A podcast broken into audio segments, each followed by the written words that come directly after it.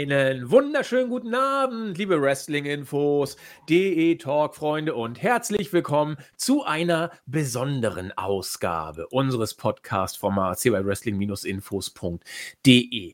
Manchmal gibt es so besondere Zeiten, besondere Phasen in der Laufbahn eines Wrestling-Fans. Und ich glaube, wir sind in so einer speziellen Phase gerade. Wenn alles glatt geht, wird dieser Podcast rauskommen am 15.08. Da liegen große Ereignisse vor uns. Ein Ereignis, im, ja, wie soll ich sagen, im Rahmen eher des Vorfelds dieser großen Ereignisse, äh, findet heute statt, am 15.08., nämlich die, ja, Weltpremiere einer neuen Wrestling-Serie über die Streaming-Dienste. Bei Glow, Glorious Ladies of Wrestling, hat sich's ausgeglüht sozusagen. Das wurde abgesetzt, das Format. Können wir eigentlich auch nochmal drüber sprechen, so ein bisschen heute nebenbei. Aber wir sind heute hier, um ein neues Format gebührend auf den Weg zu bringen. Es wird eine neue Serie geben, die auf den Namen Heels hört. Wo sie zu sehen sein wird, darüber werden wir sprechen. Worum es dabei geht, darüber werden wir auch sprechen. Denn wir hatten das Glück, tatsächlich vorab auf diese Serie blicken zu dürfen und die ersten vier Folgen anschauen zu können, bevor eben am heutigen Tage die große Premiere losgeht. Und darüber wollen wir heute nicht mit euch, sprechen, aber sozusagen ja für euch und mittelbar dann doch mit euch, denn ihr wisst ja, schreibt, wenn ihr Fragen habt oder irgendwas wissen wollt, in die Kommentare. Wir gehen drauf ein.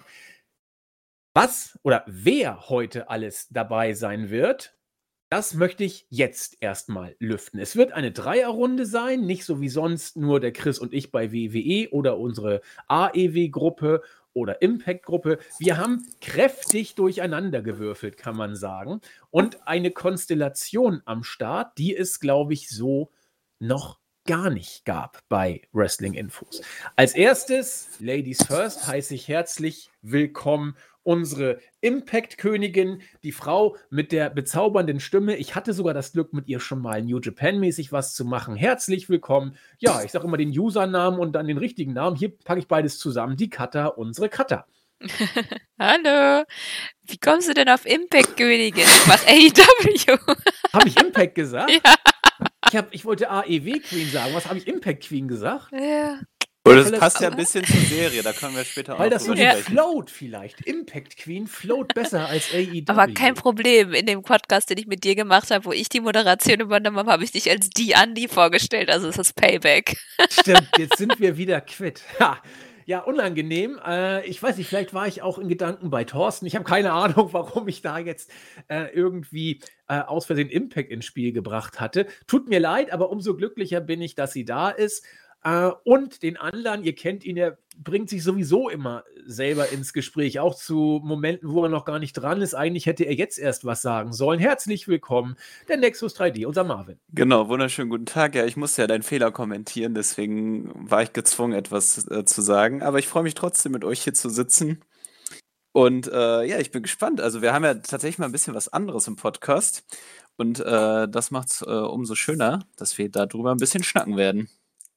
Ja, wie du schon sagtest, oder wie ich auch, glaube ich, auch schon sagte, oder wie wir alle schon gesagt haben, diese Konstellation gab es so noch nie. Und das hat natürlich auch Gründe, warum wir sie gerade heute das erste Mal haben. Es geht natürlich um Wrestling, sonst wären wir hier nicht podcast-technisch dabei. Ähm, aber es geht auch um ein anderes Medium, nämlich äh, ja, ein bisschen mehr ins Kulturelle abdriftende. Und da kommen dann eben so auch Namen wie Kata und Nexus ins Spiel, denn wir sind ja beide oder alle drei äh, so ein bisschen beim Lesen, beim TV-Schauen und entsprechend auch äh, Serien und Film historienmäßig dabei und blicken entsprechend nicht nur aufs Wrestling, sondern generell auf das, ich sag's mal bewusst, Kunstmedium des Films oder der Serie. Das ist meines Erachtens ein Wort, das man hier vielleicht sogar bringen kann. Deswegen sind wir drei heute zusammen, um eben dieses ja, Premierenereignis der Serie Heels zu begutachten. Und äh, ich, ich freue mich riesig, dass gerade wir drei uns gefunden haben. Wir sind so ein bisschen zu dritt äh, wie die Jungfrau zum Kind gekommen, Nexus, oder? Als wir da irgendwie dazu, wer will denn mal gucken? Ja, ich, ja, ich. Und dann waren wir drei. Das waren wir das? Dreiergespann. Also genau, das war durch Zufall. Äh, aber ich glaube, wir haben da tatsächlich, wie du gesagt, die richtigen Ansprechpartner äh, und Ansprechpartnerinnen gefunden. Deswegen, äh, lass uns doch erstmal darüber schnacken, worum geht es eigentlich in der Serie, oder? Wollte ich gerade sagen. Ich war mit meinem schönen Angeplänkel noch gar nicht richtig fertig, aber Marvin will zur Tagesordnung übergehen äh, und dann machen wir es. Und er hat auch gleich, wir haben uns so eine kleine Agenda aufgebaut ähm, und er schart mit den Hufen. Ja, meine Güte, dann soll er das erste Wort doch auch gleich haben. Ja, Marvin, worum geht's denn? Worum geht's in Heels? Die Ehre gebührt mir. Äh, Mache ich gerne, sage ich gerne. Ja, um Heels geht es eigentlich um zwei Brüder, um äh, Jack und Ace Spade gespielt von Stephen Amell und äh, Alexander Ludwig, um es jetzt mal in deutscher Sprache auszusprechen. Äh, und genau, ähm, die beiden sind in die Fußstapfen ihres Vaters getreten, der selbst Wrestler war. Beide sind auch Wrestler. Und sie leiten, beziehungsweise der Bruder Jack Spade, eben gespielt von Stephen Amell, leitet die Wrestling-Liga Duffy Wrestling League, IWL.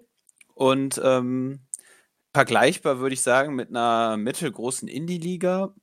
Und äh, genau, sie leiten die Liga, veranstalten Shows und das ist erstmal das Grundsetting. Zwei Brüder mit Familie, Freunden und eben auch Kolleginnen. Und das ist das Grundsetting. Habe ich was vergessen? Hat er? Was meinst du? Nö, erstmal nicht.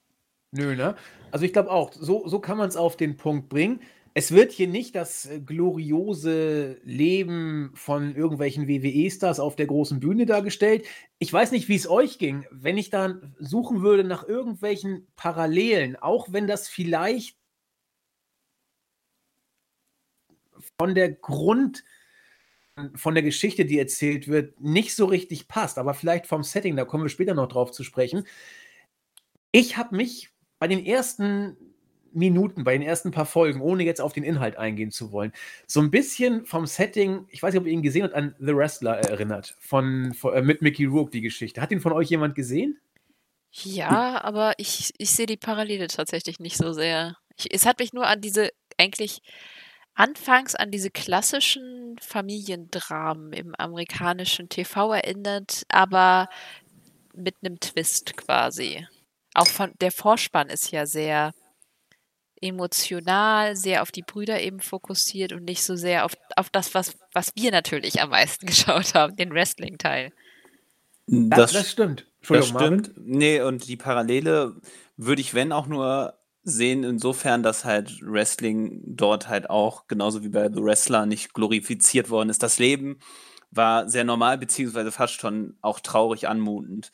Und äh, ich glaube, das ist halt so ein bisschen je nach Charakter, den wir uns dann anschauen in der Serie Heels, ähm, kann man da schon durchaus Parallelen ziehen. Hier auch ähm, mit, äh, jetzt darf ich natürlich seinen Namen nicht vergessen.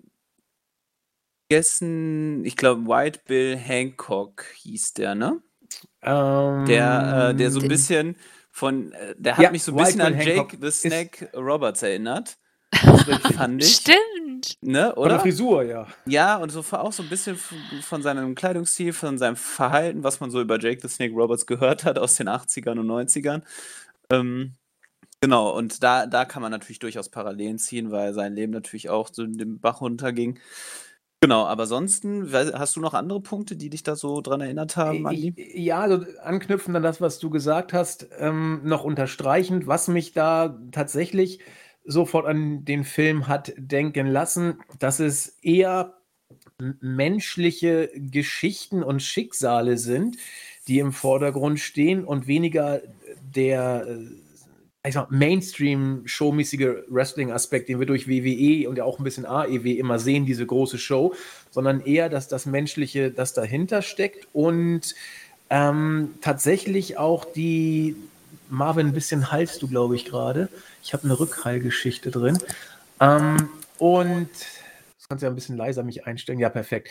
Und das andere, was mir aufgefallen ist, ist, dass man, das ergänzt das, was ich eben gesagt habe, dass wir nicht in diesen großen Hallen sind, sondern tatsächlich eher so in kleineren Hallen. Dass das so ein bisschen, ja, greifbarer ist in Anführungszeichen und tatsächlich das Business von der Seite beleuchtet wird, das ihm vor der großen Show kommt, mit allem, was da an Dramen, Schicksalen und was auch immer hintersteckt. Das war das, was, was mich eben bei, was ich bei The Wrestler sofort gesehen habe und bei äh, dieser Serie auch. Und da fand ich sie eigentlich schon äh, hochinteressant und ähm, schauenswert, denn da würde ich euch gerne mal den Ball wieder zuspielen. Wir haben jetzt ja vier, vier Folgen gesehen, vier Staffeln. Vier Staffeln noch nicht, hoffentlich gibt es vier Staffeln. Vier Folgen gesehen. Ähm, kann man denn, ohne auf die Handlung einzugehen, den Satz werde ich öfter bringen, ohne auf die Handlung einzugehen, Katha, kann man sagen, dass dieser Eindruck sich verfestigt, dass eher familiäre und menschliche Aspekte im Vordergrund stehen und Wrestling, ich will nicht sagen Mittel zum Zweck ist, aber gleichwertig dazu ähm, behandelt wird? Äh, oder steht doch das Wrestlerische deutlich mehr im Vordergrund? Wie, wie hast du es wahrgenommen? Also ich finde schon, dass die, die Geschichte zwischen den Bruder, Brüdern absolut vorne steht. Und ich glaube, dass ähm, äh, die, na, wie heißt sie, die Crystal auch dann am Ende noch äh, eine große Rolle spielen wird. Und äh, was ich bis jetzt gehört habe, ist es halt tatsächlich eher im Familiendrama mit mit Wrestling und ich glaube, das ist je nachdem, und das finde ich ganz lustig, dass Stephen Amell selber gesagt, dass es so ist Leute, die Wrestling-Fans sind und es gucken, für die ist quasi der Kuchen das Wrestling und die Story so das Sahnehörbchen und für alle anderen, die nicht Wrestling-Fans sind oder zumindest nicht tief in dem Thema drin sind, da ist das quasi der Kuchen, quasi die Geschichte zwischen den Brüdern oder beziehungsweise allen um diese Wrestling-Promotion und das Sahnehäubchen eben das, das Wrestling an sich. Finde ich, hast du sehr schön gesagt. Und da liegt, glaube ich, auch Chance und Risiko der Serie. Man, im Idealfall vereinigt man hier zwei Welten, um das mal in diesem Business Language äh, zu bleiben. Einmal ein, ein klassisches Seriensetting. Im Vordergrund stehen Geschichten, Menschen, Familien und Schicksale. Auf der anderen Seite äh, wird dadurch auch der Wrestling-Sport, der der, der Audience, also dem Publikum näher gebracht. Im Idealfall hat man hier eine große Geschichte aus beiden diesen Welten und im schlimmsten Fall sitzt man zwischen beiden Stühlen und kriegt beide nicht erreicht. Marvin, wie glaubst du, könnte das weitergehen mit dieser Serie? Wird das hier gut verbunden, beide Aspekte, oder ist es weder Fisch noch Fleisch? Wie würdest du es nach vier Folgen versuchen zu bezeichnen?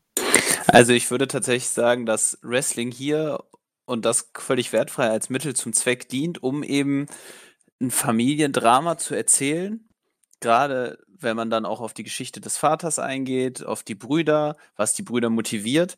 Ähm, aber ich glaube, das ist halt genau der richtige Weg, um eben Wrestling auch im Mainstream darzustellen, weil natürlich, klar, wenn wir uns jetzt mit Wrestling beschäftigen, wir gehen auch auf In-Ring-Aspekte ein und wenn wir Wrestling gucken, dann können wir auch äh, Stories erzählt bekommen durch die rein athletischen Aspekte. Aber ähm, ich glaube, um Mainstream, um die Faszination Wrestling einem breiteren Publikum äh, äh, zugänglich zu machen, ist, glaube ich, einfach, muss man diesen Weg wählen.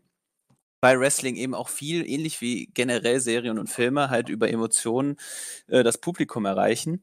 Deswegen äh, finde ich, ist das schön, wenn man so, also gerade so Brüder, ne, Brüderfäden waren auch im Wrestling immer sehr spannend. Da können wir an Jeff Hardy, Matt Hardy denken, an äh, die äh, K-Fab-Brüder Undertaker und Kane. Das waren immer Stories, die im Wrestling gezogen haben. Äh, deswegen finde ich den, den Zugang dazu tatsächlich sehr schlau gewählt und ähm, auch gut gemacht, ohne halt Wrestling dadurch irgendwie in den Hintergrund zu rücken. Wrestling ist der Zugang, aber für, die, äh, für das Publikum ist eben das Familiendrama das, der Zugang zum Wrestling. Ja, weil rein theoretisch könnte man ja auch einfach Baseball oder sowas nehmen oder irgendeinen anderen Sport und diese Geschichte laufen lassen. Aber in dem Fall ist es einfach so, dass durch das Wrestling einfach nochmal ganz andere Probleme auftreten, als es jetzt eben durch, keine Ahnung, Football, Baseball oder sonst was entstehen würde, weil Wrestling halt so ein einzigartiger Sport, so ein Hybrid-Ding ist. Und das genau, ist Hybrid halt ist ein gutes Wort, ja, genau. Finde ich. Ja, Entschuldigung, Marvin? Nee, nee, genau, ich wollte nur nochmal bestätigen, weil einfach viel mehr Aspekte als jetzt bei einem reinen anderen Sport wie Baseball halt da hinzukommen. Ich würde sogar noch einen Schritt weiter gehen, dass man vielleicht nach den ersten Folgen wirklich sagen könnte, dass Wrestling so eine Art Mittel zum Zweck ist, um eine Familien- Dramageschichte oder menschliche Schicksale zu erzählen, aber ich glaube, es ist sogar noch etwas mehr. ich glaube, dass der Eindruck vielleicht tatsächlich erwirkt wird. Nur der Eindruck erstmal erwirkt, äh, ähm, erwirkt wird. Äh, ich weiß nicht, ob das geweckt wird. So geweckt wird. Vielen Dank, das wollte ich sagen.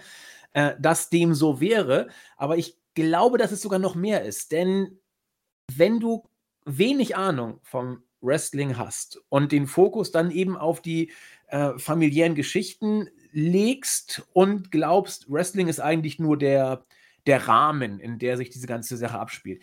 In dem Moment nimmst du, glaube ich, unbewusst Sachen auf, die du sonst gar nicht aufnehmen würdest. Denn in dem Moment, wo du Wrestling so nur als Mittel zum Zweck ablegst, kriegst du vielleicht gar nicht mit, wie du unbewusst immer mehr in diese Geschichte reingezogen wirst. Ich weiß nicht, ob man versteht, was ich, was ich sagen will, denn ähm, das sind eben keine normalen Familiengeschichten. Das sind Familien, die vom Wrestling geprägt werden. Es gibt diverse Szenen, wo das knallhart deutlich wird. Und äh, Marvin hat es in einem Bericht, äh, oder in dem Bericht, den ihr auch gleich äh, sehen werdet, wenn ihr wollt zumindest, er erscheint zeitgleich mit, mit diesem Podcast.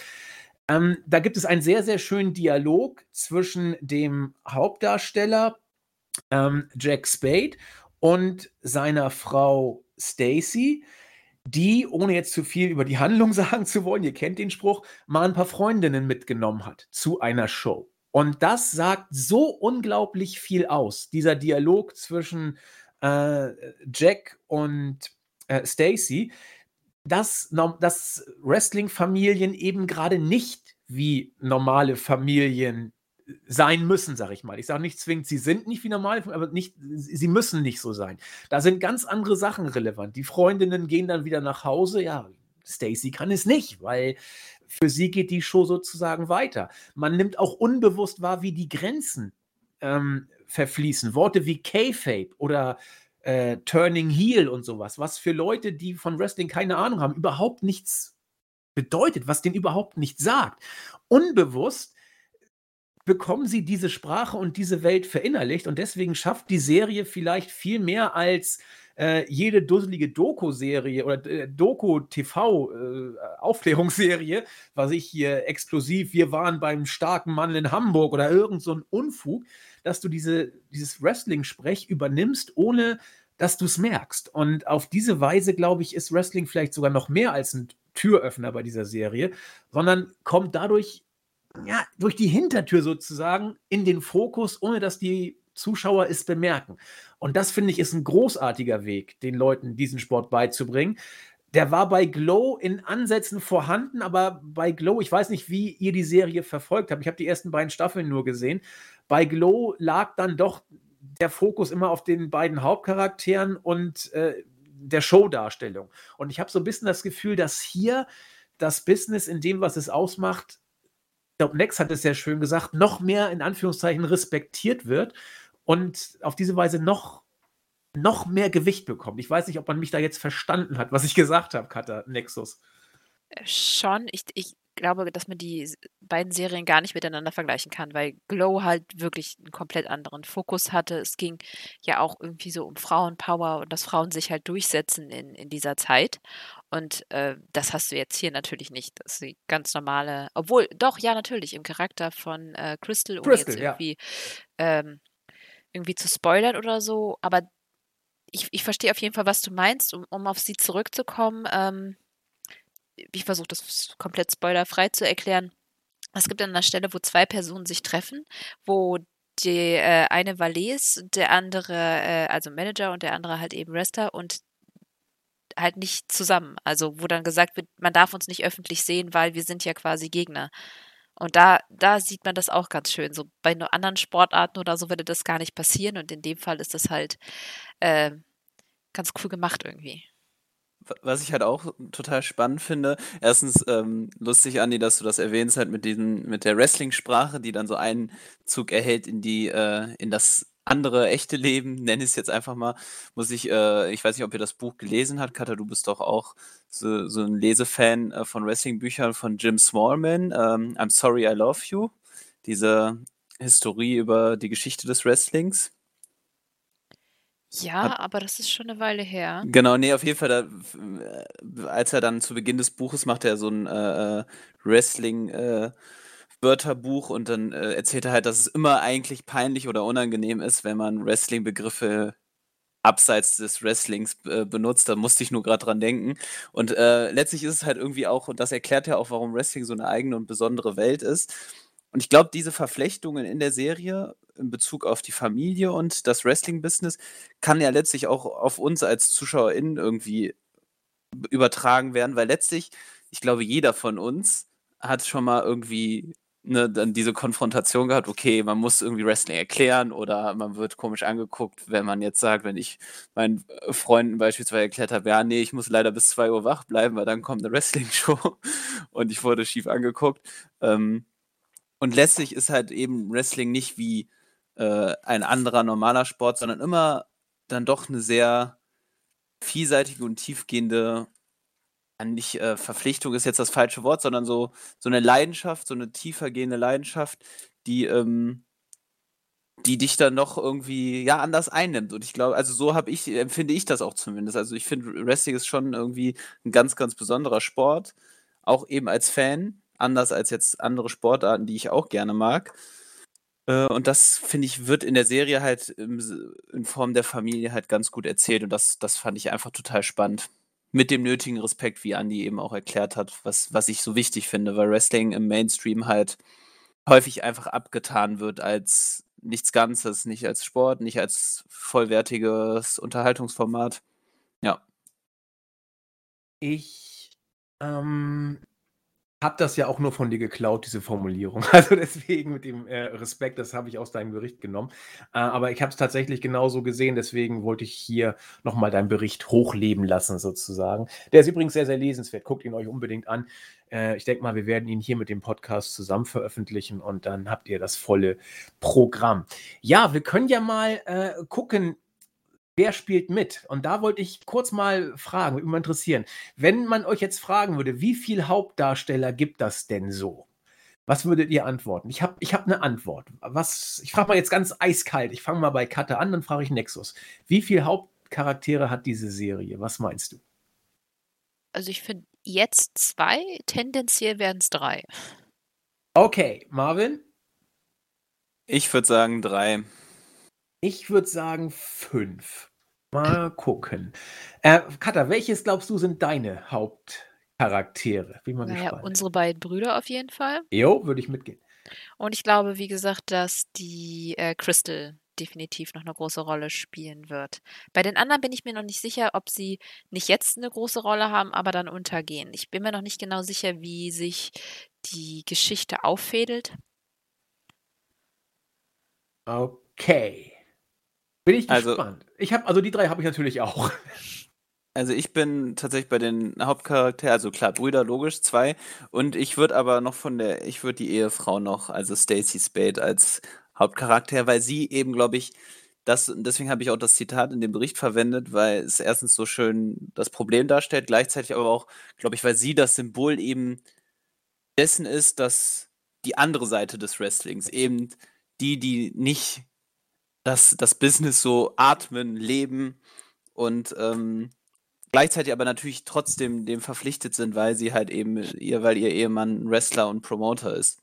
Ja, äh, äh Symbol für das Regular Life sozusagen, wo genau, sie sich ja richtig, auch ein bisschen ja. hinsehend, wie sie ja auch immer. Genau, richtig, ja. Das habe ich schon ein bisschen viel erzählt, aber das kann man ja ruhig sagen. Das ist ja, ja nee, eben, das ist, ja. zwei Welten gibt, ne? Die Wrestling-Welt und die normale Welt. Und äh, wenn du in einer Wrestling-Familie lebst, so wie es zumindest in der Serie dargestellt wird und nicht Wrestler bist, dann bist du irgendwie wie so ein Wiedergänger, so zwischen zwei Welten und bist ja. in keiner richtig zu Hause, so nach dem Motto. Und das merkt man ja auch immer wieder, sowohl in diesem Zitat, aber als auch in ihren Handlungen oder Beschäftigungen, ne, was sie sucht. Ne, also ich finde immer so, sie sucht ja auch das sehr klassische oder traditionelle Familienleben und äh, also es ist immer ein Punkt, finde ich, das steht ja dann immer so zum Kontrast zu diesem Business auch. Ja. Okay, dann habt, habt ihr quasi tatsächlich die äh, vier, die ich auch hatte. Und einen habe ich tatsächlich noch, wo ich aber nicht genau weiß, äh, ob das noch ein Hauptcharakter wird oder ein Sidekick. Die ersten vier Folgen haben da bestenfalls was angedeutet. Äh, und das ist für mich auch so ein bisschen der äh, Knaxus der die Serie zu einer überragenden machen könnte oder nur zu einer richtig guten. Das muss ich nochmal abwarten. Äh, und das ist der Charakter, den ich bisher sehr schwer einschätzen kann. Es ist Wild Bill Hancock. Da ist gerade in der dritten und vierten Serie so ein bisschen was angedeutet worden, äh, Folge, ein bisschen was angedeutet worden, was in die Richtung gehen könnte, dass man auch über ihn eine gewisse Geschichte erzählt und ihn aus diesem äh, zunächst wohl ihm zugedachten Gimmick oder aus der ihm zugedachten Rolle noch ein bisschen rausholt und ihm noch ein bisschen mehr Tiefe geben wird. Das weiß ich noch nicht, ob man diesen Charakter so tief ausbaut. Aber das ist so der fünfte, den ich noch auf dem Schirm hätte. Aber das muss eben, wie gesagt, die Zeit zeigen. Ähm, also, wie gesagt, es gibt sehr, sehr viele andere Charaktere noch, diverse Wrestling-Charaktere. Ich und, möchte ganz kurz noch, ja. wenn ich dich kurz unterbrechen darf, weil Katha genau. ja eben auch äh, Crystal angesprochen hat. Ich glaube tatsächlich, dass sie auch ein sehr, sehr großes Potenzial hat. Also ist immer ein bisschen schwierig, jetzt so drum zu reden, aber wir wollen ja eben nichts vorwegnehmen, äh, weil die Serie eben am 15. August offiziell startet. Äh, empfangbar übrigens äh, in Deutschland über den Stars äh, Channel auf Amazon Prime, ne? Richtig? Ja. Mhm. Richtig. Ähm, genau, Stars Play, glaube ich, heißt der Channel.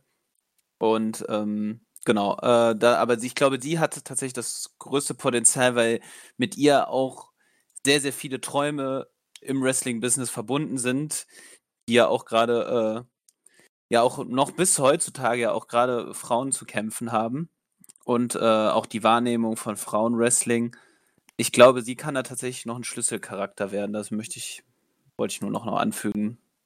Ja, bin ich, bin ich mir hundertprozentig sicher. Also da, da steckt so viel an äh, Geschichten und äh, ja, allein schon ihre Rolle als, als sie ist ein Valet, also ein Valet sozusagen, und äh, hat aber ganz andere Ambitionen und was sie für eine Rolle für einen bestimmten Hauptcharakter oder für eine Relevanz für einen bestimmten Hauptcharakter hat, wie ihre äh, eigene Geschichte weitergeht und auch was äh, ihre Rolle als Frau im Wrestling als solches bedeutet äh, finde ich, ist extrem viel Potenzial drin. Ich bin mir genau wie Katha sicher, dass sie eine Hauptdarstellerin wird. Ich hoffe es auf jeden Fall, dass sie ein Hauptfaktor wird. Ja, wer spielt mit in der Serie? Das ist ganz interessant. Äh, äh, Nexus hat es ja eben schon gesagt. Wir, ich würde mal sagen, wir gehen vom vermeintlichen Hauptcharakter mal aus, Jack Spade der, ja, einer der Stars der Promotion und nebenbei auch derjenige, der die Promotion von seinem Vater übernommen hat und sie quasi als der Vince McMahon sozusagen von äh, der Duffy Wrestling League führt. Er wird gespielt von Steven Emmel. Und wenn der Name fällt, da gehen, glaube ich, bei einigen von euch diverse Lichter an. Nicht nur, weil er in diversen Serien mitgespielt hat. Wenn man sich hier mal sein äh, Wikipedia, äh, seine Filmografie anguckt im, im Television-Bereich, da ist einiges. Am bekanntesten vielleicht äh, oder wohl ziemlich sicher wird seine Rolle in Arrow gewesen sein, was er ja acht Jahre verkörpert hat, von 2012 bis 2020. Aber ihr kennt ihn auch vielleicht, da war ich ganz überrascht, woher ich den schon kenne. Ähm, Nexus, kannst du aus dem Stehgreif oder Cutter, könnt ihr sagen, woher ihr Steven A. aus dem Wrestling-Bereich kennt, ohne zu gucken? Haut mal ein paar, Dach, ein paar Sachen raus. Aus dem Wrestling-Bereich? Ja.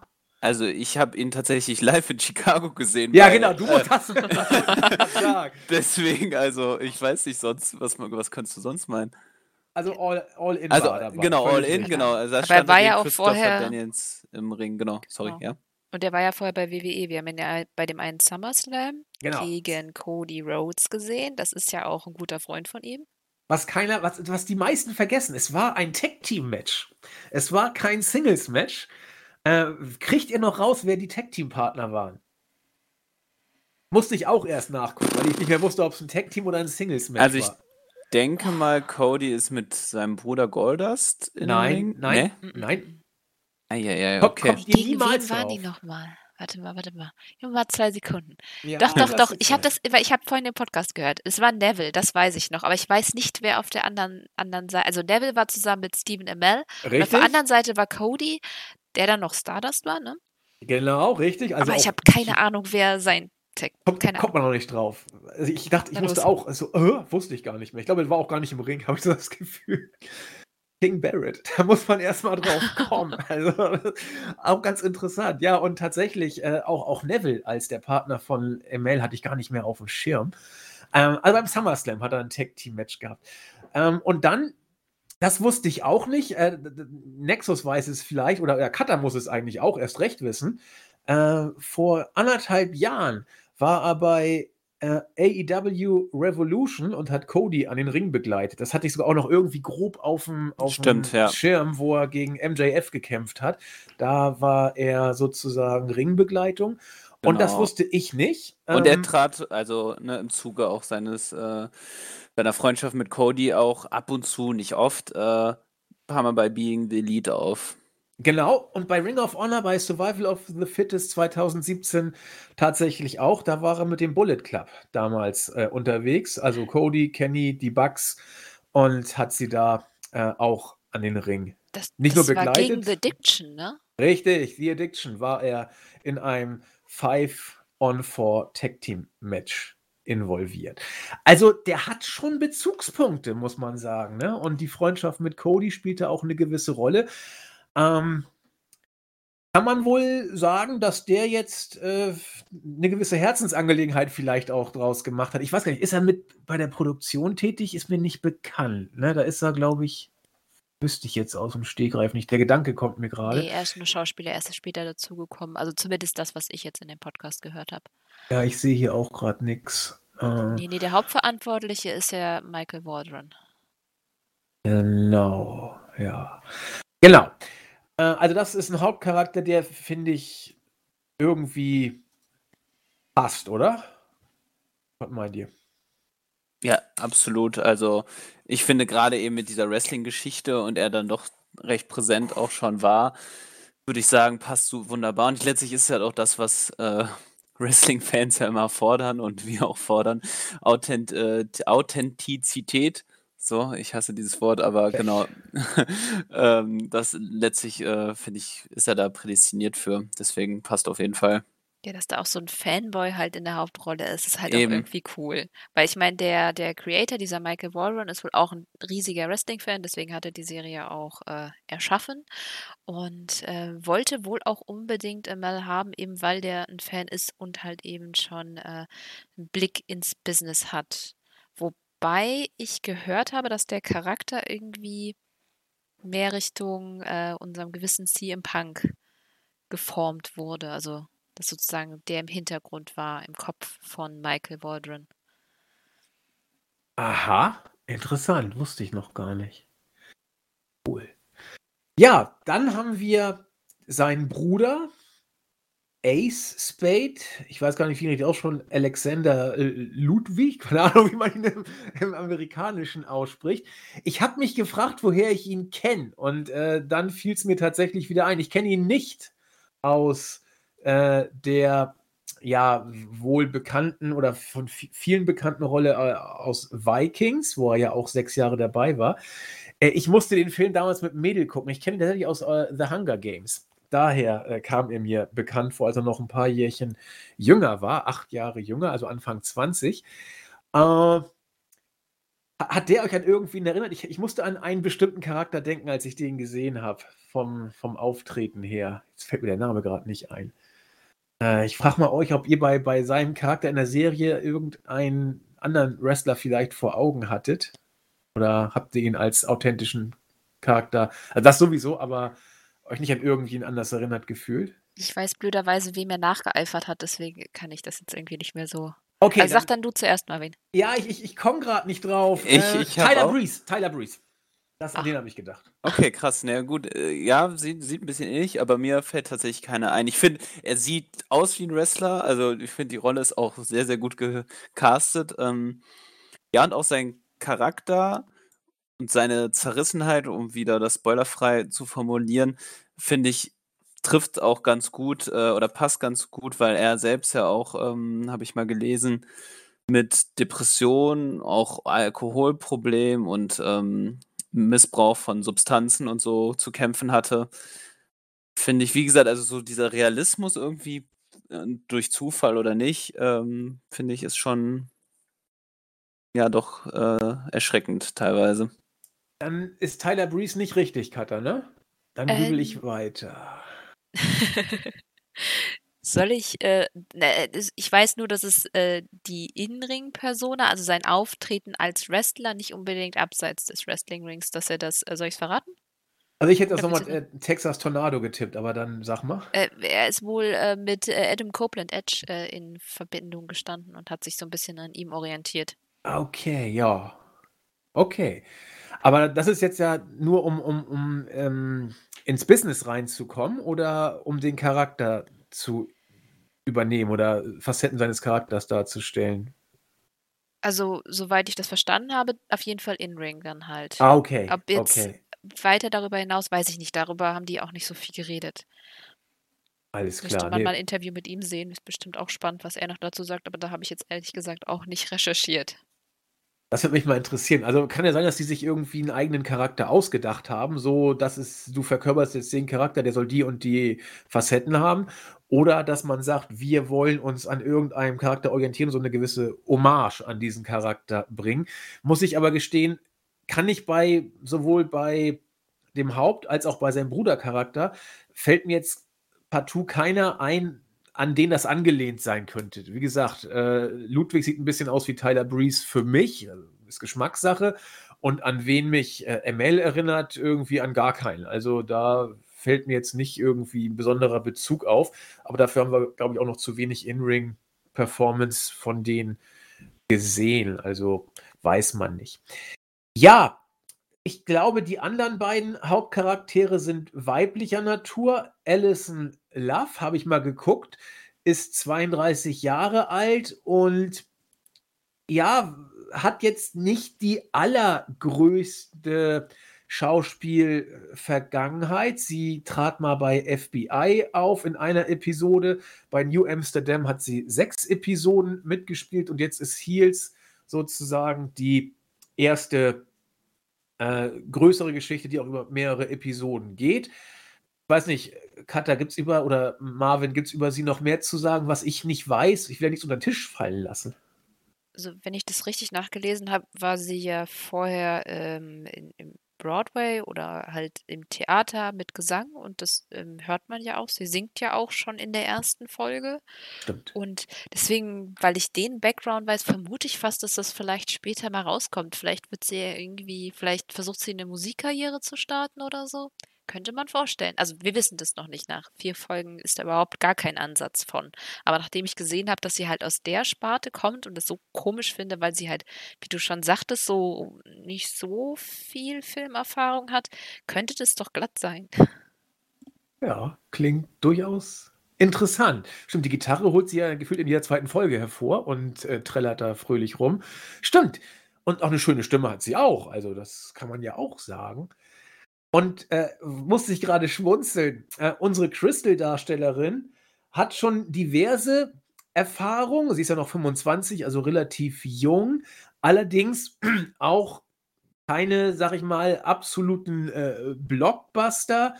Aber sie war zum Beispiel in einer äh, Produktion von 2019 bis 2020 aktiv, die heißt The Goldbergs. Also das ist auch nicht schlecht. Vielleicht hat sie da eine gewisse Wrestling-Erfahrung auch gesammelt. Wir wissen es nicht genau. Also da muss man mal gucken. Die steht noch relativ am Anfang ihrer Karriere.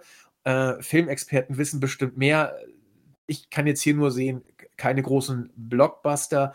Äh, Serien- und Filmerfahrung hat sie, aber äh, zumindest mich als Mainstream-Dödel, äh, da geht bei mir kein Licht an. Katha, weißt du über sie auch noch ein bisschen welche Hintergrundinfos, die mir abgehen?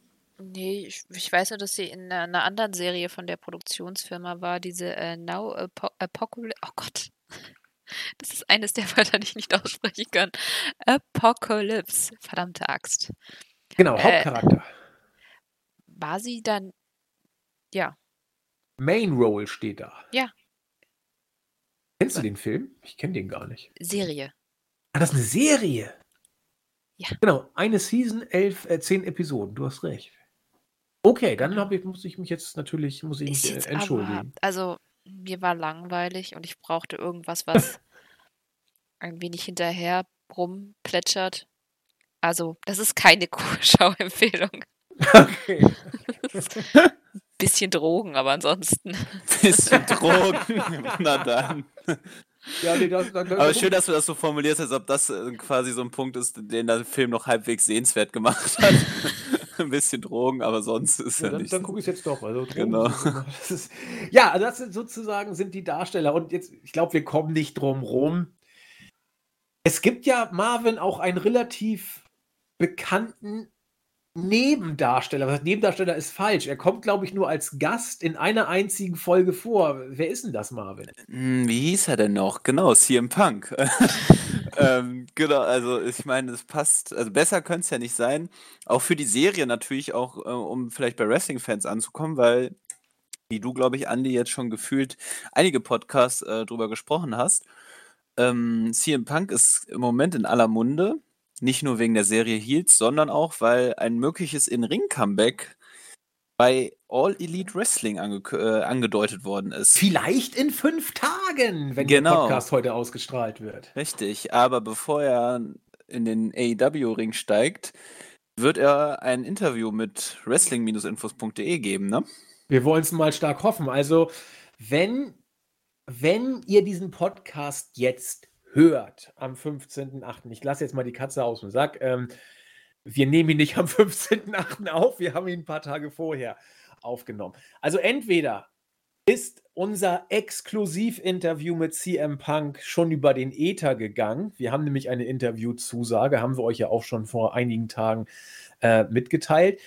Ähm, oder äh, es kommt noch, oder äh, wir haben mit Zitronen gehandelt und es gibt gar kein Interview. Nee, also tatsächlich, es ist nicht so einfach für uns. Wir nehmen den Podcast auf äh, ein paar Tage vor dem 15.8. Das Interview soll heute Abend stattfinden und jetzt können wir leider nicht sagen, wir können angeben, wir haben das Interview mit Punk, äh, weil es eben erst noch kommt.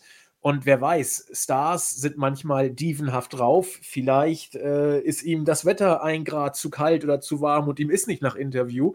Aber wir hoffen tatsächlich, dass wir das Interview mit Punk äh, haben werden und auch schon ausgestrahlt haben werden. Äh, ja, und es passt ja perfekt. Also, dass jetzt diese Serie kommt. Ähm, Marvin, aber wir wollen jetzt nicht so weit gehen und sagen, dass das zufällig zeitlich so gut passt, dass CM Punk Medienhype generieren wollte, um sein Comeback auf diese Weise auch noch zu pushen? Oder will er das Comeback nur bringen, um seine Schauspielkarriere näher in den Vordergrund zu rücken? Was ist hier Mittel zum Zweck, Marvin? Das ist natürlich eine sehr spannende Frage, auf die ich leider keine Antwort habe. aber ähm, es ist natürlich, äh, es passt auf jeden Fall, sagen wir so. Ähm, und ich meine, ähm, ne, ohne jetzt viel vorwegnehmen zu wollen, aber in der Serie sehen wir ein In-Ring-Comeback von CM Punk, ähm, der die Rolle des ähm, Ricky Rabies spielt, ne?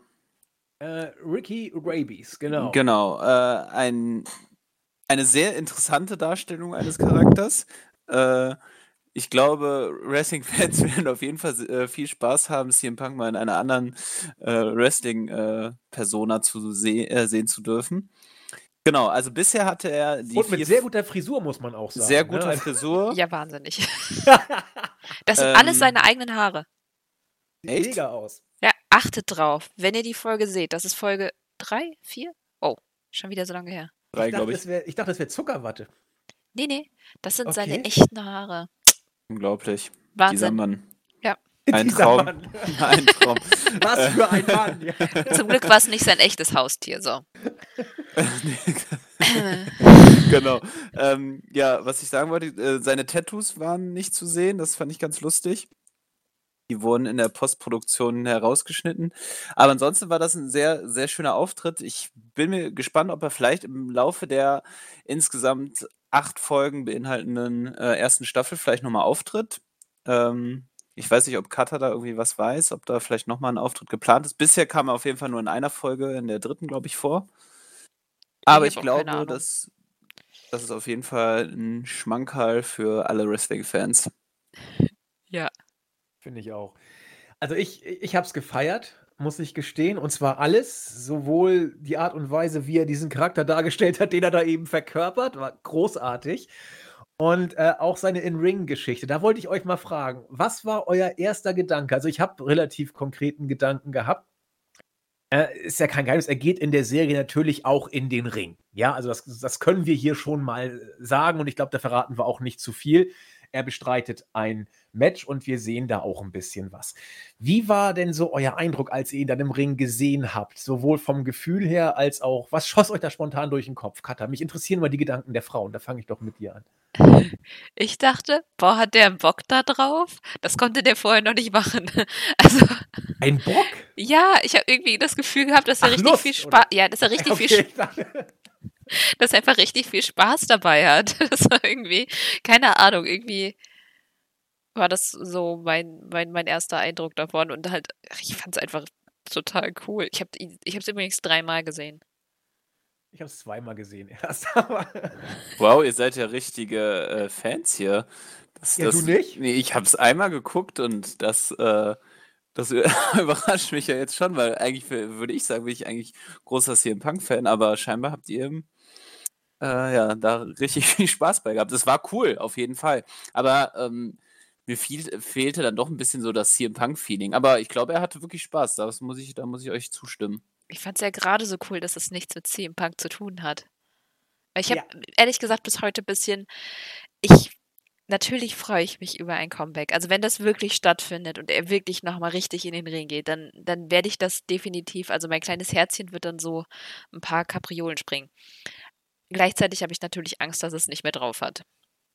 So viel vorweg im, weg, im, im Fernsehen sieht es nicht so aus. Andererseits sind, sehen auch Leute wie Alexander Ludwig, der nun mal vorher nicht gerestelt hat, auch gut aus.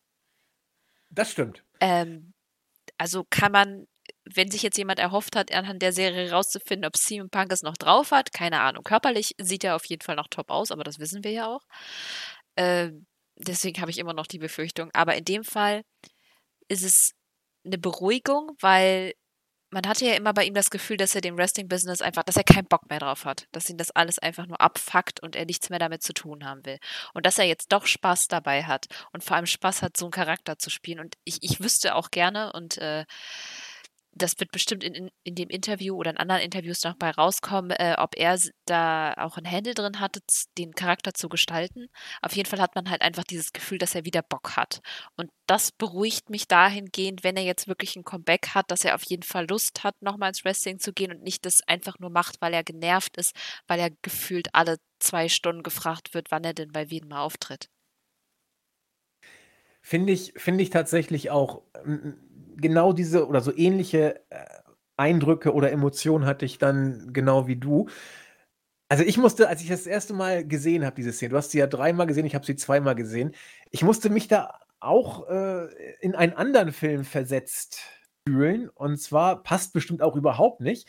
Aber vielleicht frage ich Katha mal, hast, hast du das Gefühl, dass er sich an einen anderen Wrestler oder einen anderen Auftritt vielleicht orientiert hat? Ich hatte das Gefühl nämlich. Aber das ist rein individuell und bestimmt auch vollkommen falsch. Hattest du da was? Oder Marvin? Nee. Irgendwie Bezug zu anderen? Okay, dann sag ich's jetzt. Ähm, Spider-Man mit, Gott, wie hieß er denn da? 2002 oder 2003 kam der raus. Wie heißt denn der Spider-Man-Schauspieler? Meine Güte, jetzt habe ich ihn vergessen. Das gibt's doch gar nicht. Das kann doch nicht sein.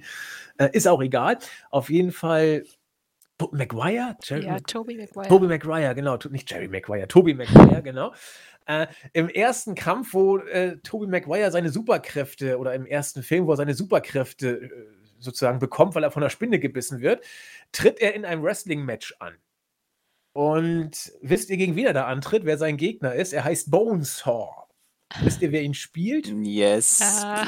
der Macho Man. Es ist der Macho Man, genau. Der Macho Man in einer seiner, seiner letzten Auftritte. Äh, sieht unglaublich aufgepumpt aus, der Mann. Also, wir wissen ja auch warum. Und äh, der Macho Man hat, finde ich, immer eine ganz bestimmte Art, wenn er in den Ring kommt und das Publikum sozusagen auffordert zu jubeln. Er, er spreizt immer die Arme und will dann immer mit den Händen so, ich weiß nicht, welche, ich kann es nicht beschreiben. Er dreht dann immer so Pirouetten schlagend um sich selbst und macht dann immer mit den Händen so, jetzt jubelt noch mehr. Und genau das hat Punk auch gemacht. Ich weiß nicht, ob er es bewusst gemacht hat. Aber achte mal drauf oder achtet mal drauf, wenn er mit seinem Charakter in den Ring kommt, macht er genau diese Macho-Man-Bewegung. Die hat auch Bonesaw in Spider-Man gemacht. Ich weiß nicht, ob Punk da jetzt eine Hommage an den Macho-Man bringen wollte. Kein Plan, weiß ich nicht. Aber ich habe mich da komplett dran erinnert gefühlt bei dieser Szene. Ich musste so schmunzeln. Und äh, da, jetzt habe ich, glaube ich, alles, was ich äh, an Wrestling-Wissen in Film habe, untergebracht und mehr habe ich auch nicht mehr drauf obwohl es noch viel mehr gibt. Doch bei Highlander, beim ersten Teil mit Christopher Lambert, da kommt er auch im Parkhaus und kommt aus einem Wrestling-Kampf heraus. Aber das ist, glaube ich, zu lange her. Mm, und körperlich dachte ich, also der ist auf jeden Fall nicht wabbelig oder dick. Überhaupt nicht. Der ist, der ist in Shape. Ich glaube, er könnte noch ein bisschen aufbauen. Das war mein erster Gedanke. Noch ein paar Muskeln, ohne das jetzt zu übertreiben. Aber äh, out of shape sieht Punk, bin ich bei Cutter, überhaupt nicht aus. Gut, also, wir wissen natürlich auch nicht, wann das aufgenommen worden ist. Ne? Also vielleicht ist stimmt. das ja auch äh, letztes Jahr schon abgedreht worden, ähm, beziehungsweise Anfang des Jahres. Ich, ich weiß es leider auch nicht. Ähm, aber gut, man darf halt auch nicht vergessen, sollte er jetzt wirklich zurückkommen, dann sind die Anforderungen an ihn natürlich auch wirklich astronomisch, weil Punk immer schon als exzellenter Wrestler galt und gilt und er auch war. Ähm, und ich glaube, äh, jetzt im Rückbezug auf die Serie, das hat man schon gesehen, dass er, glaube ich, äh, das nicht machen würde, wenn er sich das, äh, das nicht zutraut. Also wie gesagt, die Sachen, die im Ring äh, jetzt zu sehen waren, auch wie ihr sagt, äh, hier, äh, der ähm, aus Vikings sah auch gut im Ring aus. das stimmt, aber ich denke mal, er würde das alles nicht machen, wenn er gar keinen Bock mehr aufs Business hätte. Glaube ich auch. Also die Frage ist natürlich, das habe ich ja eben schon angedeutet, das wird die Zeit auch zeigen. Es gibt drei Optionen. Punk hat einfach Bock drauf gehabt, hier mal einen Auftritt hinzusetzen. Das ist die erste Variante. Zweite Variante, Punk möchte den ersten Schritt ins Filmbusiness machen äh, und das war sozusagen the first step. Dass er seine Zukunft eher da sieht, weiß ich nicht. Keine Aber er hat doch schon Filme gemacht. Ja, aber dass er es vielleicht weiter forcieren möchte, glaube ich eigentlich auch nicht, ne? Weil du, wie du wie du schon sagtest, er hat da ja schon gewisse Erfahrung. Deswegen glaube ich, dass er einfach eher Spaß an der Freude hat. Oder, äh, es bleibt bei der Geschichte und er sieht seine Zukunft wirklich wieder im im Comeback bei AEW. Das weiß der Geier. Ich glaube, bei Punk war also er ist einer der wenigen, wo man wirklich überhaupt nie eine Ahnung hat, was er so vorhat. Und deswegen bin ich einfach mal gespannt, was passiert. Katha hat ja schon mehrfach angedeutet, dass sie so ein paar Hintergrundinfos hat. Jetzt können wir auch die Katze aus dem Sack lassen. Sie hat einen deutlichen Wissensvorsprung vor uns, weil sie einen brandaktuellen Podcast gehört hat. Katha, berichte doch mal. ja, ich habe den vorhin noch gehört. Äh, Rinny Young hat Stephen Amell in ihrer äh, Oral Sessions Show. Also wenn ihr Bock habt, das sind echt nur, weiß nicht, 50 Minuten oder so. Ist äh, echt, echt nett zu hören und man kriegt halt so ein bisschen Backup, ohne auch gespoilert zu werden. Ähm, und ich glaube, dass die wichtigsten Infos habe ich jetzt, glaube ich, auch schon einfließen lassen. Es ging halt hauptsächlich darum, dass er gerade mit Arrow halt fertig war und eigentlich Ruhe haben wollte. und dann kam jemand an, hier eine neue Serie an, nee, lass mal, ja, was geht um Wrestling? Oh. und das ist eigentlich ganz schön. Es macht auf jeden Fall Stephen Amell sehr äh, viel sympathischer, als er zumindest mir äh, vorher schon war, weil er halt wirklich so dieser Fanboy ist, der das unbedingt äh, machen möchte. Und dann halt auch ein bisschen on Set geredet, wo sie her, wie, wie die, Innenring das sozusagen gestaltet haben. Also im Hintergrund hat ähm, äh, Luke Hawks, ich weiß nicht, wer den alles so kennt, also der ist bei Extreme Pro Wrestling, hat aber auch zum Beispiel bei äh, Logan mitgespielt. Der hat halt eben den, den, äh, hat die Matches äh, designt. Und die haben wohl Backstage dann auch CM Punk äh, angesprochen und haben ihn versucht dazu zu bekommen, ihn zu helfen. Der war wohl erst so ein bisschen, na, hm, vielleicht. Und dann haben sie ihn wohl doch irgendwie dazu bekommen und dann eben auch gesagt, dass Alexander Ludwig da irgendwie versucht hat, so Edges äh, Brain zu picken. Gut, dass ich das jetzt nicht auf Deutsch hinkriege.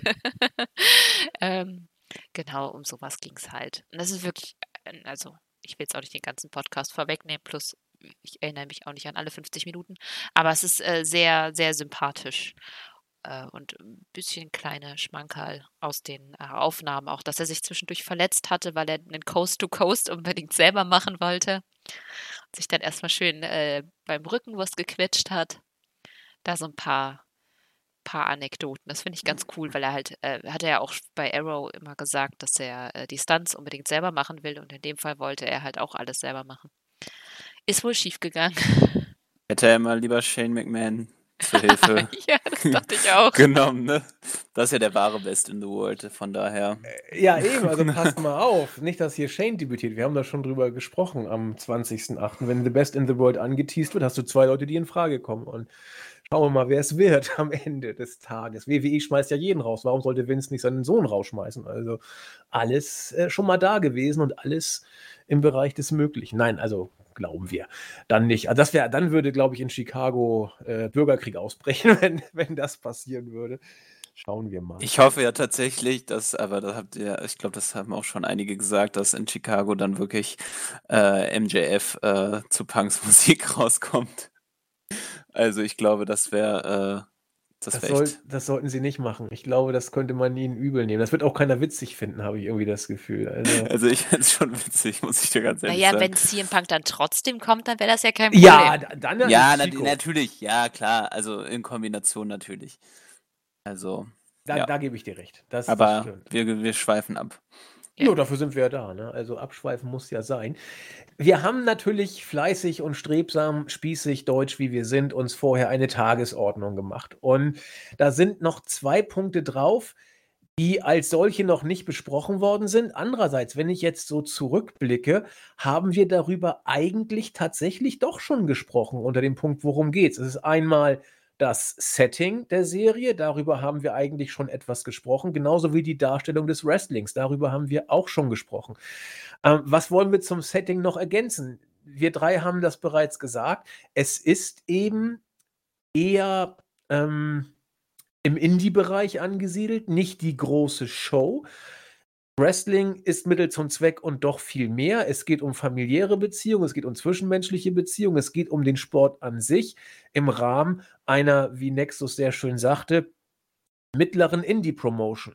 Das kann man sagen. Was mir aufgefallen ist, ähm, K-Fape und so wird da wohl sehr hoch gehalten, denn die Fans, die gehen ja steil bei den Shows. Da, da, das ist ja Publikumsreaktion, da kann ja jede große Liga von träumen. Hat man es da ein bisschen übertrieben oder glaubt ihr, dass die Indies so abgehen? Ich habe keine Show erlebt, wo die Fans derart steil gegangen sind. Also bei Nick Gage tatsächlich äh, würde ich da, das unterschreiben. Also wenn Nick Gage zum Ring kommt, äh, dann sind die Reaktionen gleich. Aber stimmt, die, das wäre auch tatsächlich der einzige Punkt, den ich jetzt bei den ersten vier Folgen kritisieren würde. Das Andi hat so, glaube ich, auch gesagt, dass manchmal ähm, die Publikumsreaktionen, das hatte ich manchmal den Eindruck, gucke ich irgendwie eine Folge von SmackDown Live.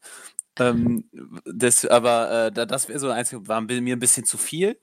Ähm, andererseits, glaube ich, unterschätzen wir auch in Amerika gerade ähm, die Unterschiede zwischen den Kleinstädten und den äh, einzelnen, also einfach verschiedenen Publikumsmentalitäten.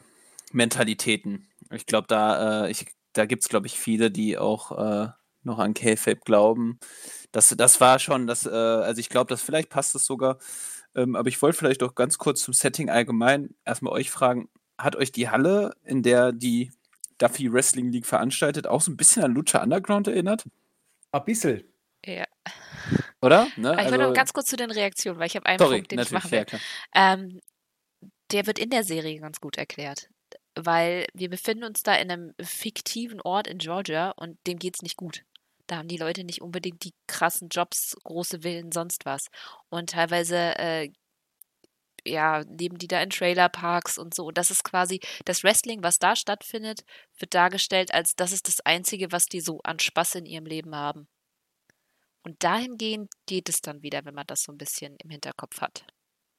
Ja, gebe ich, gebe ich dir recht. Andererseits, äh, ich meine, du kannst, wenn du willst, jeden Tag Netflix gucken, du kannst das lokale Footballteam dir angucken, das wird es ja wohl hoffentlich geben, oder Basketball, keine Ahnung. Wenn du so eine Wrestling-Liga hast, dann wirst du auch ein Footballteam haben. Also ich finde den Ansatz okay, ich, ich kann damit auch mitgehen, ich, ich kaufe das und aber es überzeugt mich eben nicht zu 100 Prozent. Also es ist eine Erklärung, ähm, aber sie lässt mich nicht in Gänze befriedigt zurück, sagen wir es mal, sagen wir es mal so. Aber ist ein Aspekt, den man, finde ich, jedenfalls bringen kann, auf jeden Fall. Klaro. Aber gerade halt auch dieser Punkt mit K-Fape ist, äh, glaube ich, ganz spannend. Und das, finde ich, macht die Serie wiederum sehr, sehr, sehr hervorragend. Ähm, halt so ein bisschen auch so die Entwicklung äh, im Business selber so darzustellen. Ähm, eben diese, dieser Wunsch, sorry, dieser Wunsch, äh, K-Fape halt äh, aufrechtzuerhalten, die Ment äh, Einstellung, Mentalitäten alterer und neuerer Generationen, Wrestling-Medien, die jetzt eine Rolle spielen, die werden dann immer nur kurz so äh, eingeworfen, aber dass Wrestling-Podcasts jetzt den, äh, die Richtung und den Duktus in, im Wrestling-Business bestimmen, äh, fand ich alles so schöne, schöne Anmerkungen und so auf die gegenwärtigen Entwicklungen einfach und das, was wir ja auch betreiben, dass das so ein bisschen einbezogen wird, dass Wrestling-Medien einfach jetzt eine deutlich größere Rolle spielen als früher zum Beispiel. Ja, das ist so, wird vielleicht sogar ein bisschen übertrieben dargestellt, finde ich. Also letzten Endes, sogar WI kommt ja sozusagen in seiner Funktion als News-Seite mittelbar drin vor. Nicht, nicht jetzt also wir als Wrestling-Infos, aber wie Marvin ja schon sagte, Wrestling-News-Seiten und deren Relevanz äh, wird in der Serie aufgenommen. Ich will nicht sagen, sie wird überbetont, aber sie wird auf jeden Fall äh, als relevanter Faktor dargestellt, was ich genau wie Marvin großartig finde. Denn so diese ganze Dave Meltzer, er zerstört das Business und so weiter. Äh, er wird hier oder generell Wrestling-News-Seiten, Fanseiten, was auch immer, werden hier als Teil des Business dargestellt. Und das finde ich großartig, weil man eben nicht zwischen Marx und Smarks trennen kann, sondern weil die Grenze eben häufig eine fließende ist und die eben ein gewisser Faktor sind. Und wie wir in der Serie sehen, äh, wenn man den Hauptcharakter sich anguckt, der grübelt ganze Nächte drüber, äh, wie seine Promotion von bestimmten Seiten oder Medien dargestellt wird. Und da bin ich komplett bei dir, Marvin. Das finde ich durchaus interessant. Inwiefern diese Faktoren dann überbewertet sind, unterbewertet sind oder was auch immer, das, ist, das will ich gar nicht bewerten. Aber dass sie ein Teil des Ganzen sind, ich glaube, das kann man so sehr gut stehen lassen.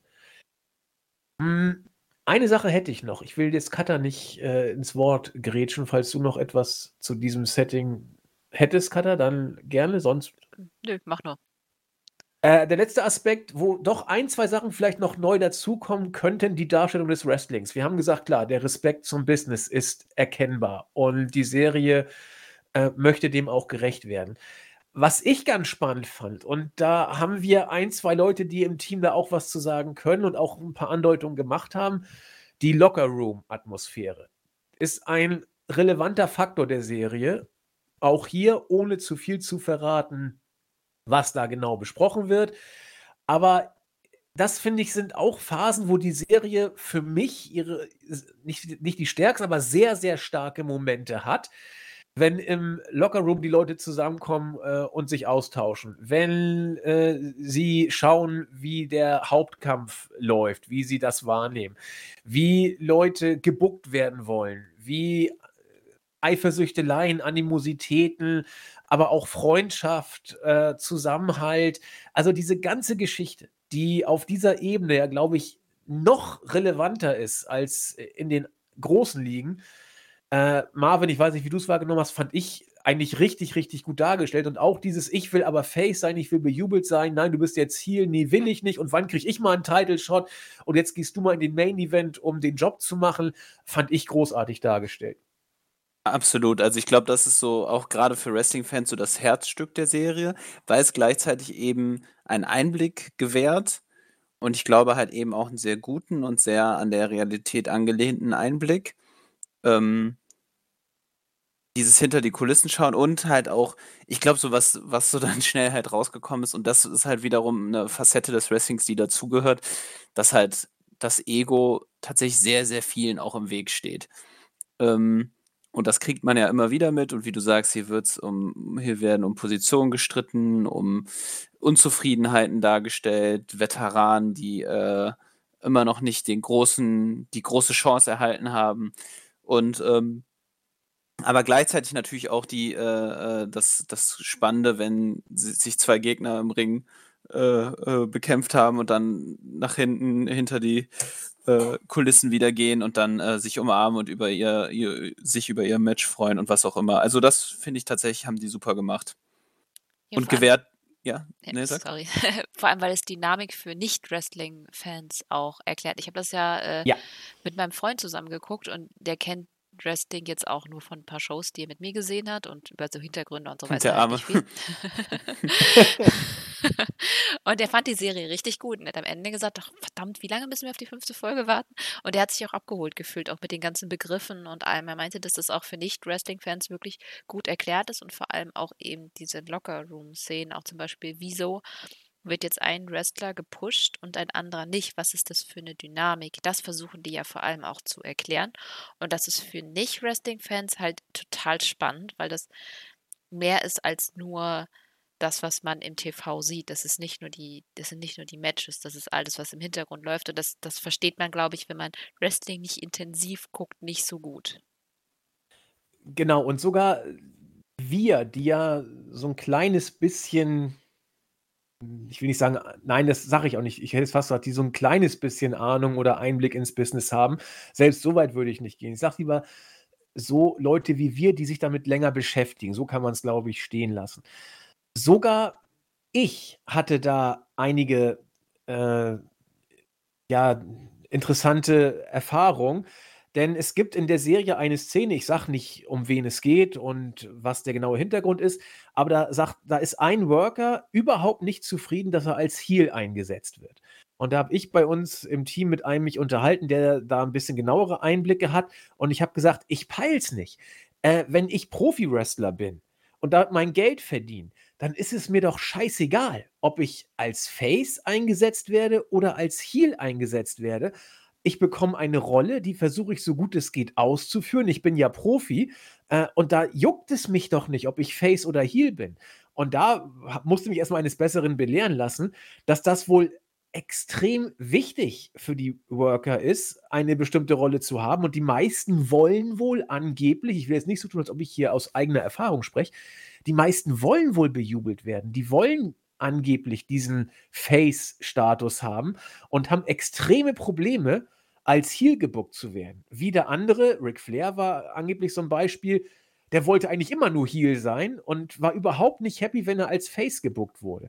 Und das finde ich faszinierend, äh, dass da angeblich, ich muss immer dieses angeblich vorwegstellen, weil ich es nicht besser weiß, dass da tatsächlich äh, bestimmte persönliche Präferenzen, Animositäten, Eifersüchteleien, äh, Egoismen, ich weiß nicht, welche Worte hier die richtigen sind, dass die aber Menschlichkeiten, will ich es mal zusammenfassend nennen, dass die so einen großen Einfluss haben und es für einen Promoter wohl echt zu einer großen Herausforderung machen, allen Egos gerecht zu werden, alle richtig einzusetzen, einen Face-Turn und Heel-Turn stundenlang erklären zu müssen. Und, und diese Geschichte im Griff zu haben, wird, finde ich, auch für eine Mainstream-Wrestling-Serie, wir müssen es immer unter diesem Aspekt des Mainstream-Wrestlings äh, betrachten, sehr, sehr gut dargestellt.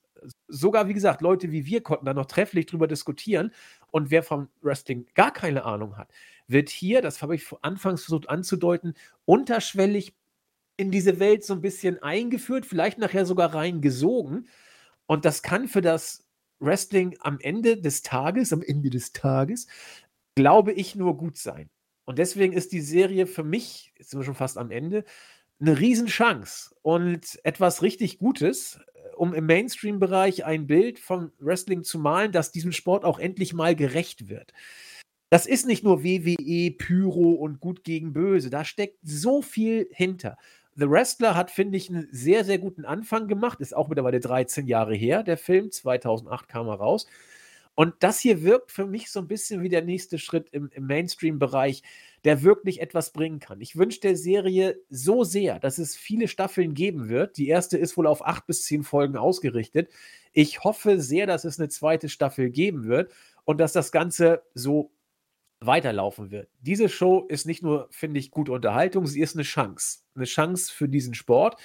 Ob sie das Breaking Bad des Wrestlings wird, das muss man mal abwarten, ja. Aber das hat schon verdammt gute Ansätze, finde ich. Eben, und wie, genau, und wie du sagst, diese Chance finde ich auch, weil ich finde, man, also so immer, wenn mich Leute fragen, so, okay, was fasziniert dich an Wrestling, dann versucht man es immer zu erklären. Und vielleicht ist die Serie genau das, äh, was man dann eben den Menschen zeigen kann, wenn man sagt, so, okay, deswegen liebe ich Wrestling. Nicht nur bestimmte Matches raussuchen, die vielleicht auch für Nicht-Wrestling-Fans interessant sein können, sondern so die Serie als Ansatzpunkt nehmen. Okay, das erklärt zumindest im Ansatz, warum ich Wrestling als, äh, als Unterhaltung so liebe und faszinierend finde.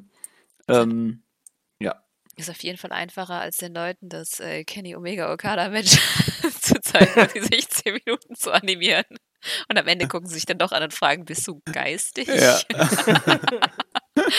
Ja, Auf jeden Fall. recht. Die Serie kann, kann mehr für, für den Wrestling-Sport machen als ein 6,5 Sterne-Match. Das ich glaube glaube ich auch, auch. dass das für Wrestling-Fans, die vielleicht jetzt nicht so bis jetzt über die Hintergründe, wie es Backstage ist und sowas gelesen haben. Ich meine, wenn man jetzt, ich bin halt großer Fan von den ganzen Wrestling-Biografien und habe unter anderem das Buch von Mick Foley, Mankind, gelesen und da wird sehr viel auch über diese, warum Leute lieber Faces sind, einfach auch, weil T-Shirt-Verkäufe Ja, verkaufst halt natürlich dreifach und doppelt so viel.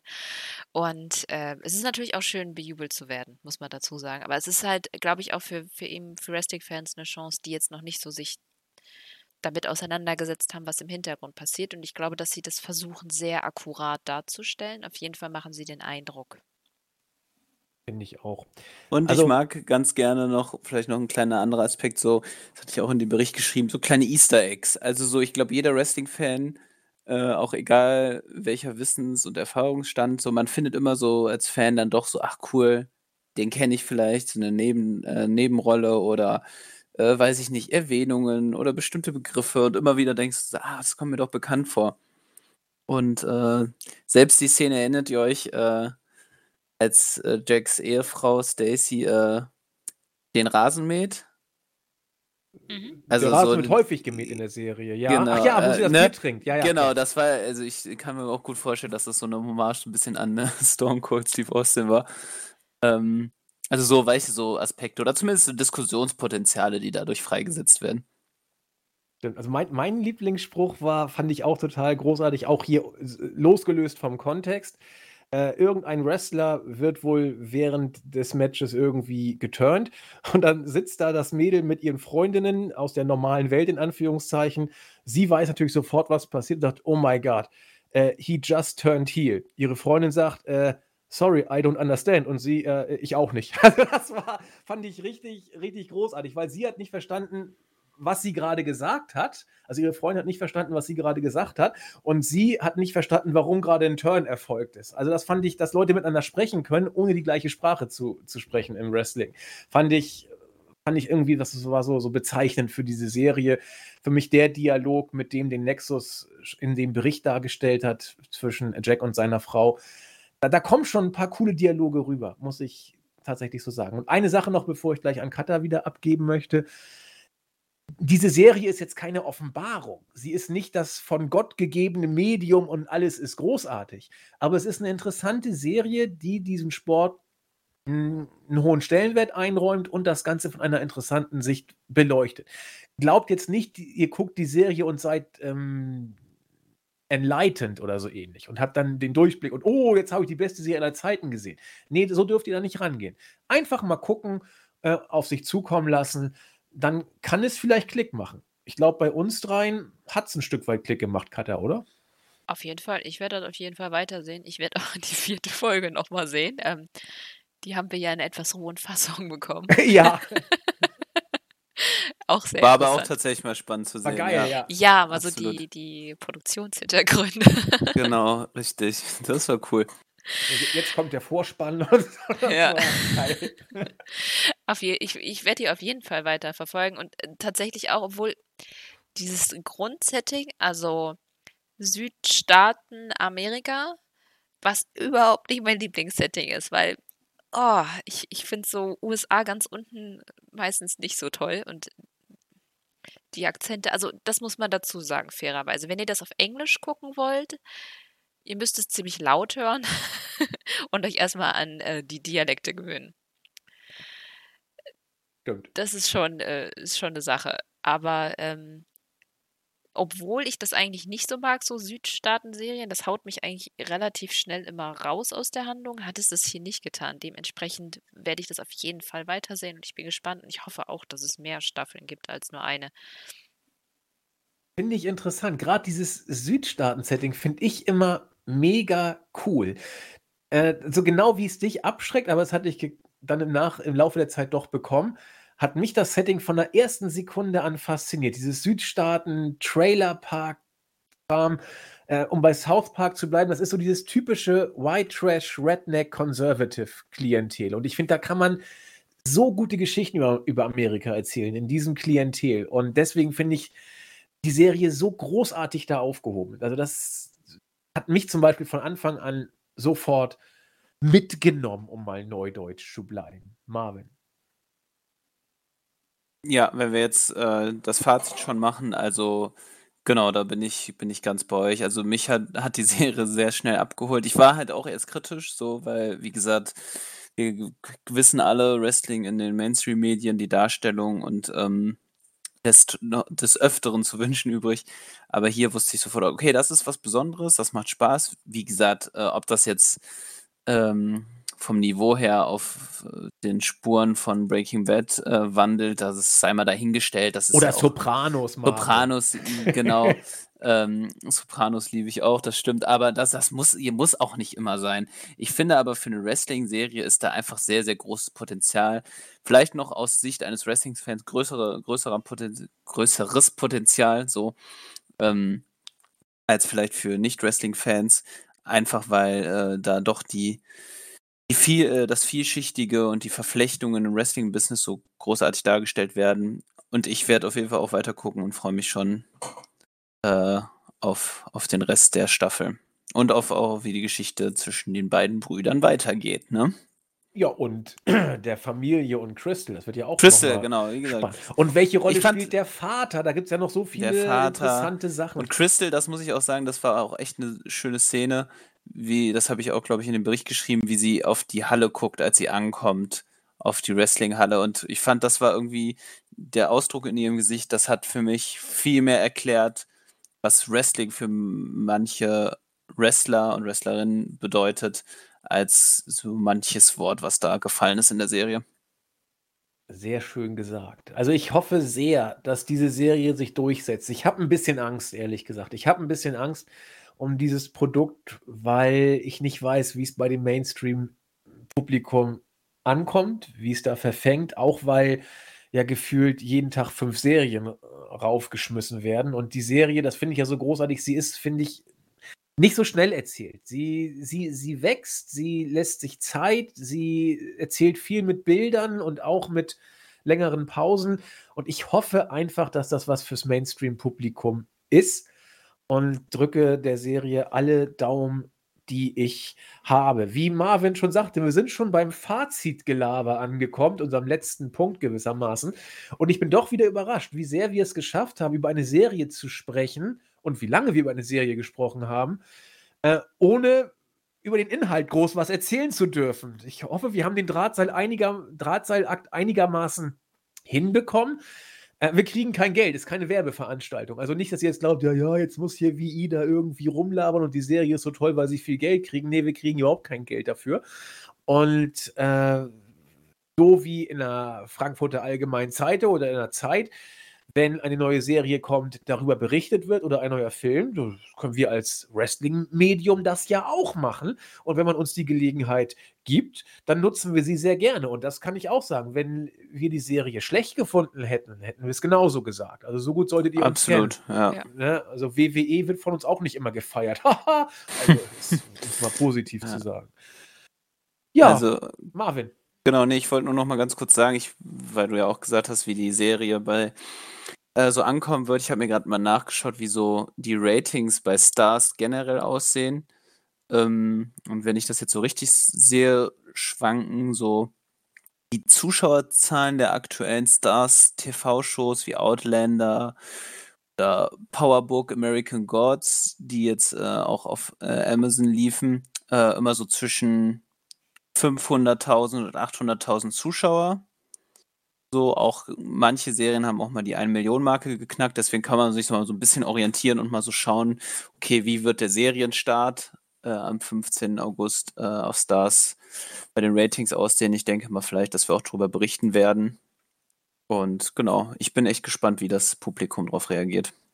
Ja, müssen wir eigentlich nur sämtliche AEW-Fans auf die Serie umleiten und dann haben wir geile Ratings. So einfach. Aber das ist, deckt sich ja fast mit dem, AEW hat ja mittlerweile mehr Zuschauer. Die hat ja die Million im Moment so geknackt. Ähm, wenn das alles rübergeht für die Serie, dann hätte man einen Erfolg und dann läuft sie bis zum Ende aller Tage. Mal gucken, äh, ob Stephen Amell mit Cody da irgendwie was deichseln kann. Die mögen sich ja, vielleicht macht AEW da irgendeine Promotion für oder so. Verdient hätte die Serie es. Schlussworte würde ich sagen. Katha, was möchtest du am Ende zur Serie oder was dir sonst so unter den Nägeln brennt, mitteilen? Schaut sie an. Nein, es hat mir wirklich Spaß gemacht, die Serie zu sehen. Sie ist kurzweilig, sie ist auch für Nicht-Wrestling-Fans was. Das ist mal was, was ihr mit eurem Freund, eurer Freundin, Partnerin, was auch immer gucken könnt und der rollt dabei nicht oder die rollt dabei nicht mit den Augen. Hä? Also ich werde die Serie dann mal mit meiner Mama gucken und ähm, nein, aber äh, ich, ich werde das, äh, also ich kann auch euch das nur ans Herz legen. Vielleicht können wir auch mal echt irgendwie einen Sammelpost im Forum machen, wenn die Serie dann rauskommt und das mal mit euch zu diskutieren. Ich fände echt mal so spannend. Ob ich jetzt einfach auch zu leidenschaftlich war, weil ich einfach froh war, dass Wrestling mal vielleicht nochmal vernünftig in der Mainstream-Presse äh, dargestellt wird. Vielleicht sagt ihr, okay, hey, wir haben es doch nicht so toll gefunden. Ich bin einfach mal gespannt, was noch so für andere Meinungen existieren. Muss man den Channel bei Prime eigentlich dazu kaufen? Ja, ne? Genau, also du hast Prime als Abo generell und dann kannst du so noch zusätzliche zu dem Video- und Serienangebot äh, quasi noch so Channels buchen. Aber es ist ja auch immer ganz praktisch, weil es gibt so äh, zweiwöchige Testphasen der jeweiligen Channels. Ah. Genau, richtig. Also da kann man auf jeden Fall einen guten ersten Eindruck der Serie gewinnen. Und ich finde auch, sind, also die Preise der Channels sind erschwinglich. Ich glaube, das ist im, im, Bereich von drei bis sechs Euro. Ja, ich bin immer kein Freund von Zusatz. Nee. Das geht mir auf um Keks. Aber Natürlich, aber das ist halt nun mal die Streaming-Welt, in der ja. wir nun mal gerade leben. Ja, Recht hast wenn man das fördert, dann kann man auch dafür sorgen, dass es vielleicht wirklich auf Prime läuft. Das ist ja bei einigen Serien so passiert. Achso, du meinst, wenn die in, den Channels gut ankamen, dass man dann sagt, ah, okay, hm, ja, stimmt. Ja, dann hoffen wir das Beste. Ähm, Nochmal, wir wollen hier nicht dazu aufrufen, guckt es unbedingt, macht es, aber wenn ihr euch ein eigenes Bild davon machen wollt, dann ist es vielleicht gar nicht verkehrt, mal reinzuschauen. Wir können nur sagen, dass wir drei es, wie gesagt, gut bis ziemlich gut fanden oder richtig gut. Und äh, alles andere müsst ihr selbst rauskriegen. Ne? Das sind drei subjektive Meinungen von drei Fraggles hier aus dem Team. Und mehr können und wollen wir dazu natürlich auch gar nicht sagen, weil persönliche Eindrücke sind eben immer persönlich. Und ich weiß nicht, wollen wir damit schließen? Macht euch euer eigenes Bild oder lasst es bleiben? Uns hat es gefallen. Mir fällt nichts mehr ein, Marvin. Ne, gehe ich mit. Schaut es euch an, wenn ihr Lust habt. Und sprecht mit uns und viel Spaß. Sehr schön. Katha? Ja, schließe ich mich an und äh, schreibt mal auf, welche Easter Eggs ihr so gesehen habt. Das finde ich auch mal ganz spannend, was andere noch so entdeckt haben. Stimmt. Stimmt, sogar Vince McMahon wurde namentlich erwähnt in der Serie. Ähm, doch, genau, bitte, bitte Easter Eggs unbedingt in die Kommentare. Ja, da freuen wir uns dann drauf. Und in diesem Sinne sagen wir Danke für die Aufmerksamkeit. Schenkt Marvins Bericht die ihm gebührende Anerkennung und lest ihn durch. Ich finde, er hat das sehr, sehr schön geschrieben. Und dann habt ihr entweder Lust drauf oder auch nicht. Bewegende Zeiten. Mal gucken, ob in fünf Tagen Punk debütiert. In sechs Tagen haben wir den SummerSlam und in sieben Tagen unseren Live-Podcast zur Review des SummerSlams und vielleicht auch zur Review des Debüts von CM Punk bei AEW. Bewegende Zeiten. Wir sind mittendrin, freuen uns auf euch. Sagen für heute erstmal Tschüss, hören uns aber schon in wenigen Tagen wieder. In diesem Sinne, tschüss sagen die Cutter. Ciao. Das war jetzt nicht ganz richtig. Wir machen nicht? die elegante Abmoderation. Du musst jetzt dann oh sagen, tschüss sagt der Marvin. Okay. Und dann sagt Marvin, tschüss sagt der Andi. Dann sagt glaub, Ciao der Marvin. Und tschüss sagt der liebevolle Andi. So, das war jetzt die perfekte Generalruhe. Jetzt machen wir es nochmal perfekt. Also hab das, jetzt habt ihr gar nicht zugehört sozusagen. Tschüss sagen die Cutter. tschüss sagt der Marvin. Und tschüss sagt der Andi. Reinhauen, ciao.